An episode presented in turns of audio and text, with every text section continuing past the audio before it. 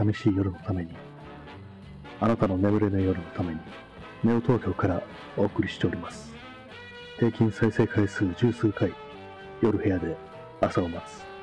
お相手は私、新谷明と申します。お聴きいただいているナンバーは、レイ・マクベイヒズ・オーケストラの1969年のアルバム、リターン・オブ・ザ・チャンピオンズから、オン・ザ・ストリート・ウェイ・ユー・リブ、君住む街角でした。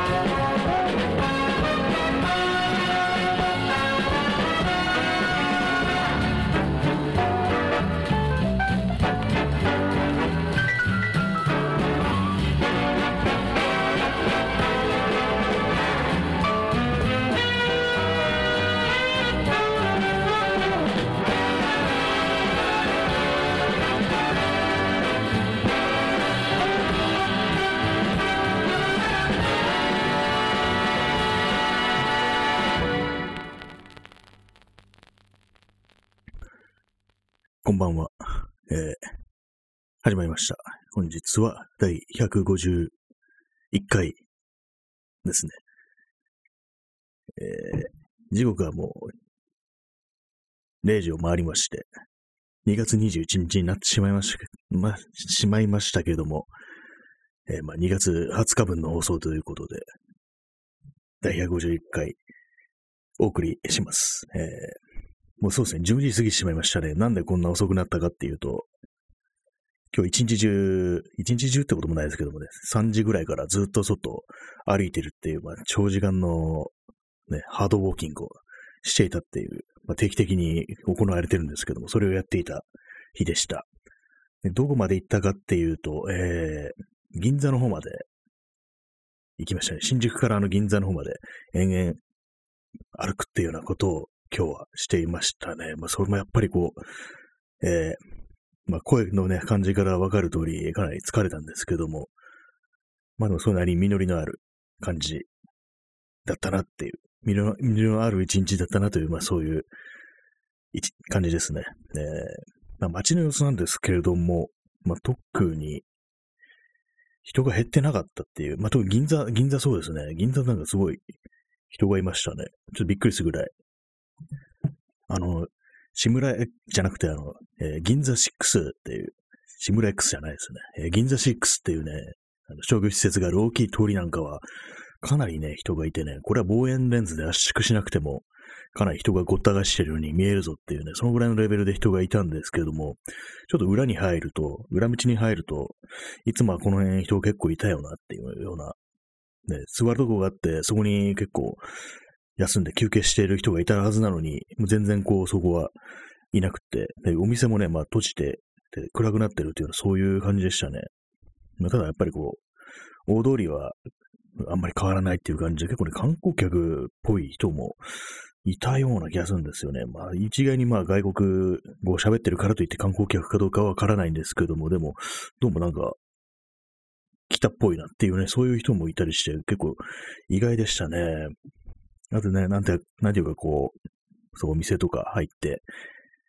買い物したりね、喋ったりしてる人を見ると、なんかこう、階級差みたいなものをね、多少感じてしまいましたね。貧富の差みたいなものを、ちょっと感じてしまいましたけれども、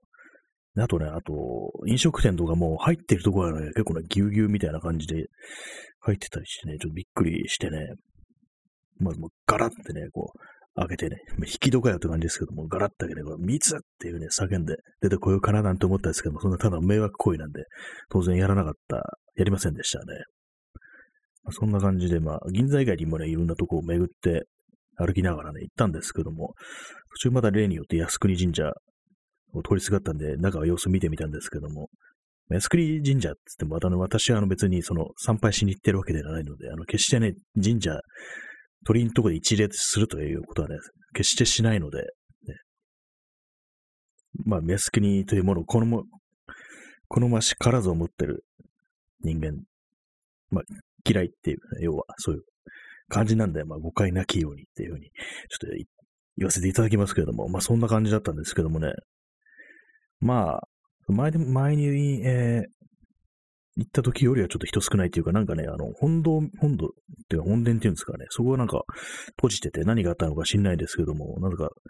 閉じられてましたね。まあそこからまあ、こう、公共の中を突っ切る形とか、あと武道館の前も通ったんですよ。武道館はあのなんかベビーメタルの公演なんですかね、ライブがやってたみたいで、あれはどうなんですか？お客さんは入れてやってるっていうような感じだと思うんですけども、あんまりこう、入れられないっていうかね、こう、まあ密にできないからっていう感じだと思うんですけども、まあ、さっきから密密言ってますけども、この言葉なんかあんま使わない方がいいのかなっていうふうに、ちょっと思ったりして、あの、まあ、小池都知事がなんか作った言葉だから、あんま使いたくねえなみたいなね、なんかそういうような気持ちもちょっとあるんですけども、まあ、とにかく、やっぱそれなりにまあ距離を取って、まあ、距離も取って、ね、お客同士の、まあ、距離を取ってるって言って、そんなにまあ満杯にはしないみたいな、そんなような感じなのかもしれないですけども、まあ特にそんな興味はないんで、そのままスッと通り過ぎてきました。えー、なんかもっといろんなところをね、通りすがってるはずなんですけども、あんまこう、あっちの方はね、まあオフィスだとか、まあ官庁街だったりするっていうようなこともあって、そんなにまあ見るものがないんですよね。あと途中であの、コンビニに寄りました。まあ、そんなこと言われてもっていう感じだと思うんですけども、コンビニであの、ちょっと補給しましたね。飲み物を買ったんですけども、それがあの、三ツ矢サイダーのプラム味みたいなもんが、限定復刻っていうようなね、歌い文句で売られてたので、それを買って飲みました。開けたら、飛び出してきましたね、その、なんか振っちゃったのか、それとも自分がそのペットボトルを強く握りすぎたのかわからないですけども、一気に飛び出してきて、それ手がベタベタになりましたっていうね、なんか、これも小学生並みのなんかトークになってますけども、なんでそんなプラム味のサイダーの話をするかというと、プラムって結構酸っぱいね、ちょっと酸っぱい、何かのね、果物かわかんないですけども、たまに見ますよね。果物で、プラムって。あんまりこうメジャーではないですけども、酸味のあるもので、今日赤い赤い色をした 食べ物です。まあ、そんな感じで、なんですけども、なんかね、最初はいいんですけども、甘酸っぱい感じで最初はいいんですけども、なんかこう、飲み終わって、炭酸がちょっと抜けてって、飲み終わってつか飲んでる途中で炭酸が抜けていって、少しぬるくなってくるっていうようなところで、なんか微妙にこれ、ちょっとね、パパクチーっぽいようなね、フレーバーをね、一瞬ね、感じ取ってしまい、私はあのパクチーがね、結構苦手なんで、なんかちょっとね、それが気になりましたね。プラムっていう、なんか柑橘系ではないですよね。なんか結構、結構柔ら柔らかい、なんかグズグズになったリンゴみたいな、なんかそんなような感じなんですよね。結構不思議な食べ物だと思いますね。私も人生でね、多分2回ぐらいしか食べたことないんですけども、だから久々にこう、プラム味のものをね、摂取しましたけども、確かプラムっていうのはなんかチャツネとかに使われてたような気もしますね。チャツネってあの、カレーの付け合わせ的な感じで、まあ、まず酸っぱいやつですよね。なんかそんなようなのがあるって聞いたんですけども、それに確かそのプラムっていう果物は疲れてた気がします。まあ、それだけなんですけどもね。まあ、そんな感じでこう、外を延々と歩いてたんですけども、そんな、まあ今日は一人じゃなくてね、何人かで、こう、歩いてたんですけども、そんな中出た話で、こう、私とかね、何でもそう映画にしろ、ね、小説にしろ、ビデオゲームにしろ、何し、何でもあの、こう、ポストアポカリプスものがのね、題材のものが好きなんですよね。まあ、要は、あの、人類滅亡後とか、えー、まあ、核戦争後とか、文明崩壊後とか、まあ、そういうようなね、舞台設定のフィクションなんですけどそういうのが非常に好きでね、同化するとね、そういうようなね、話をしてしまうんですよね。特に好きなもの同士で集まったりするとね、まあ、そのオタクの会話ですよね。もう好きあらば、その文明が崩壊する話をするっていうようなね、話、ことをね、してね、で、実際にそうなったらどうするみたいなね、まあ本当そんな、そんな話をしてどうなるって感じなんですけども、そういうのまあ、娯楽の一環としてね、そういう話をすぐしてしまうんですけども、こういう話をね、なんかこう、あんまり興味ない人がいるところでも、ついついしてしまいがちみたいなね、そういうようなところがあって、本当にまあ、男はすぐにね、あのそういう、まあ、文明崩壊の話をするみたいなね、そういうのがあって、知らない人の前でそういう話をすることをね、あの、ポストアポカリプスハラスメントっていう、まあ、ポスハラって呼んだ方がいいんじゃないかなっていうふうに、ちょっとね、もう自戒を込めてなんかそんなこと思ったんですけども、結構ね、やりがり、やりがちなんですよね。そんな話ばっかりもずっとして、てね、一日終わるみたいなね、それ、それ、そんなレベルの、ね、ことがあるんですけども、でも自分でもたまにおかしいな。好きあらばそんなね、話をしてるなんていうふうに思うこともあったりしてね、指摘されるとちょっと面白くなってくるんですけども、まあね、まあその辺はあの、まあ中学2年生なんで、ちょっと許してくださいとしか言いようがないですね。まあこの放送も結構続けて何者だろうと思ってる人いるかもしれないですけど、まあ男子中学生の放送でっていうふうにそういうふうに思って聞いてもらえればなんていうふうに思ったりしておりますね。まあ、そんな感じで、まあ、延々歩き通しで、まあ、喋り通しですね。そんな感じで過ごしたんで、まあ、だいぶ、こう、最近の暗い気持ちっていうのは、多少はこう、払拭されて、少しは、まあ、元気、元気とまではいかなくても、少しフラットな状態に戻ったからなんていうふうに、そんなふうに考えておりますね。やっぱりまあ、それなりに自分でやっぱりね、こう自分だけでこういろいろ考えたりしてると、どんどんどんどんドツボにはまるっていうか、もう本当に負のループにはまり込むっていうのがやっぱりあるんでね、それは非常に良くないってことで、その、それを払拭するためにも、ね、自分以外の人間と喋るってことが結構重要なのかななんていうふうに思ったりしました。まあそれもまあ人によると思うんですけどもね、まあ私は、私としてはまあそういうのは結構必要なのかななんていうふうに思ったりしましたね。まあ今日そういう感じで、まあ何キロぐらい歩いたかなって思うと、思うとっていうか考えると、多分まあ30キロぐらいは結構歩いたのかななんていうふうに、まあそういう結構体感ですけども、そんな風に考えてます。ま、前、昔はですね、あの、こういうふうに長時間歩く時とかは、結構あの、アプリで記録を取ってた、取ってたんですけども、GPS とかでね、そういうのがあるんで、あの、アディタスランニングってアプリで、その、ま、もともとはランニング用のね、アプリなんですけども、歩きとかも、歩きとかで自転車とかそういうのも移動も記録できるんで、あらかじめね、こう、起動しておいて、一日中、こう、記録するなんてことをやったんですけども、今日はちょっとそれを忘れてしまい、正確に何キロ走ったか、歩いたかちょっとわかんないんですけども、でも結構ね、歩いて30キロぐらいにはなったと思います。それはね、自分の足の裏がそれを物語ってますね。結構まあ、疲れたなっていうようなところがあって、多分私があの今までね、一番こう長くこう移動したのは、歩きだけで、1日で、多分42キロぐらいかなっていうふうに思いますね。っていうのは、まあ、あれですね、あの、吉祥寺から、あの、い、生田っていうんですかね。あの多分もうその辺はもう川崎、神奈川県だと思うんですけど、そこら辺まで行って、また吉祥寺前に戻ってくっていうようなことを一回やったとやったことがあって、その時はもうさすがに結構来ましたね。40キロ台となるとかなりのね、もう歩数だっていうことで、まあ、それはあの、まあ、休憩とか割とちゃんと入れたんで、そこまでぶっ通しじゃなかったんですけども、っぱりまあ、休憩を入れるとなると結構な距離歩けるのかなっていう、その、それをね、こう、基準にして考えると、適切な休憩を入れれば、本当にまあ、50キロとかね、60キロとかそこまではいけるのかなっていうふうに思ったりするんですけども、さすがにまあ何を、そこまでやってる何をしたいんだっていうね、感じになって、あれになりますね。え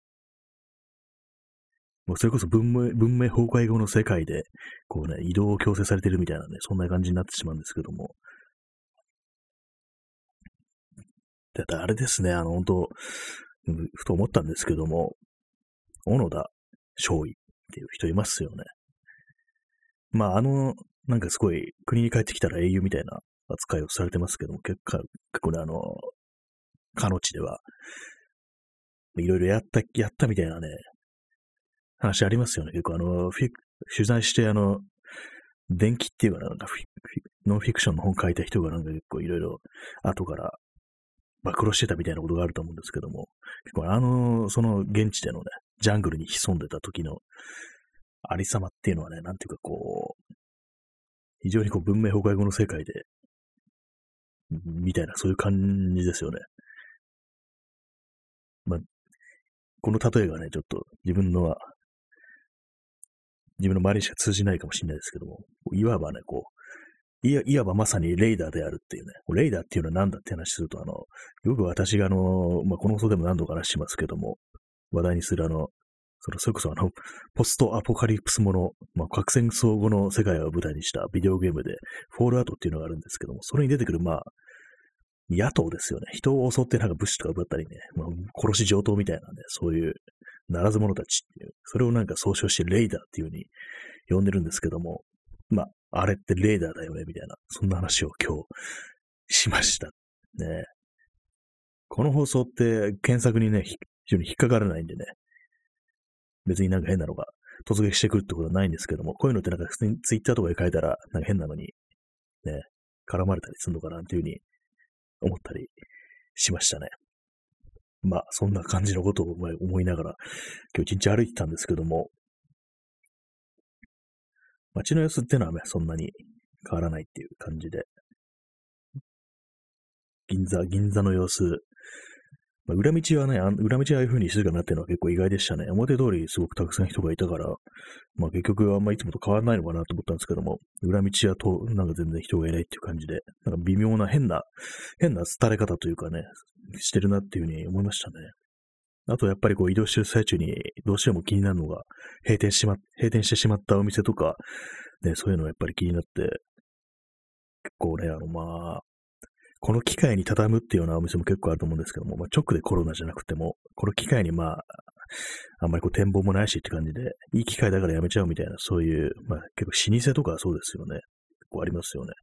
50年近くね、続けたお店がもう閉めますみたいなの書いてあってね、なんかこう、ちょっと切ないような気持ちになりましたね。まあ、そんなような感じで帰ってきたんですけれども、えー、あれですね。帰りに、そう、ビデオショップに寄りました。ビデオショップって何だって話ですけどもね、そこ、そこであの、あの、ランボーの最新作を借りてきたので、それは、それが今楽しみですってね、そんな、すごい日常報告でしたね。ランボー最新作。すごい、まあ、あの、ランボ、その前作の多分最後の戦場でしたっけ？あれがなんかものすごいバイオレンスだったんですけども、本当に、それさらに上回るというようなことで、これは傑作だというような話をね、こう、聞いたんで、非常に楽しみなんですけども、なんか映画を見るのを楽しみにするっていうのがすごく久々な感覚で、なんかいいですね。ブルーレイを。借りてきましたという、まあそういう話でございました。それでなんか今日疲れてなんかあんまりこう口が回らずに、こう内容もまとまってないんですけども、なんか向くことにいろいろこう、話ができるようなことがあったような気がするんですけども、結構今、足がね、限界を、限界な感じで、限界、限界ハードウォーキングだったんでね、こんそんな感じで今日はこの辺で終わりたいと思います。えー、そんな感じで、まあ、土曜日土曜の夜ですけですけど、皆様いかがお過ごしでしょうか。なんかね、こう、新鮮ですよね。こう、一日ね、あんまこう、あまりこう、ツイッターを見ることがなくね、こう、で、外出てて帰ってくると、なんか、ちょっとしたね、こう、旅、旅から帰ってきたような感覚がありますけども、なんか大げさですね。よっぽどなんか外出てねえんだな、お前っていうね、そんな感じですけども。まあそういうわけで本日はこの辺で終わりたいと思います。えー、それでは皆様、ご清聴ありがとうございました。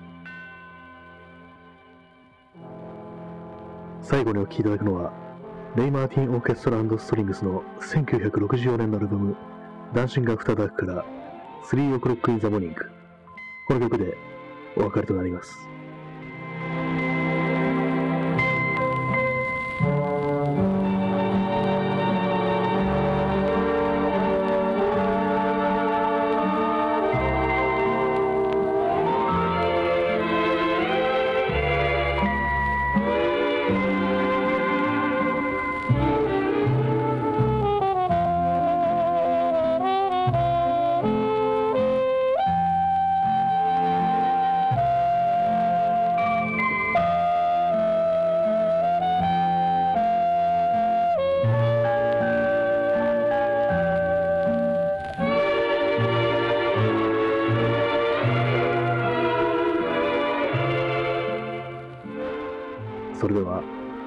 本日の放送を